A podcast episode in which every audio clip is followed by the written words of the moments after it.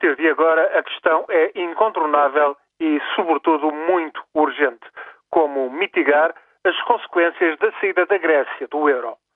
Depois de dois resgates, 100 mil milhões de euros em 2010, mais 130 mil milhões este ano, depois disto e ainda após a maior reestruturação negociada de dívida pública, depois disto tudo, a Grécia entrou em queda livre. No quinto ano consecutivo de recessão, foi a vez de falir o sistema partidário. Ruiu a hegemonia de socialistas e conservadores que se impusera após a queda da ditadura militar em 1974.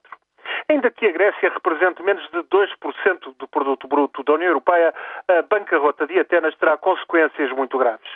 A péssima arquitetura institucional do euro não contempla sequer a eventualidade de abandono da União Monetária e todos os envolvidos irão sofrer perdas difíceis de contabilizar. Do lado dos credores, os contribuintes europeus vão arcar com a maior fatura, até porque mais de 60% da dívida grega está na mão de instituições europeias. Para muitos gregos, é tempo da cicuta.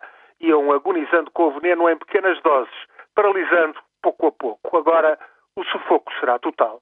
Esta fatalidade é o que é, porque falharam os planos para estabilizar a economia e o novo Parlamento não conduz a um governo minimamente estável. Existe uma clara maioria social que repudia a política financeira e económica acordada com os credores de Atenas. Quando, por exemplo, Alexis Tsipras, líder da descoligação da esquerda radical, o segundo partido mais votado, quando Tsipras afirma pretender manter o vínculo ao euro, mas recusa o programa da Troika, está afinal a dar voz a uma angústia generalizada e a reconhecer um impasse.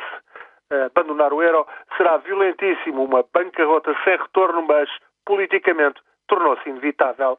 Não é possível renegociar os termos do último resgate, a menos que alguém se disponha a financiar o Estado grego sem limites, por tempo indeterminado e a fundo perdido.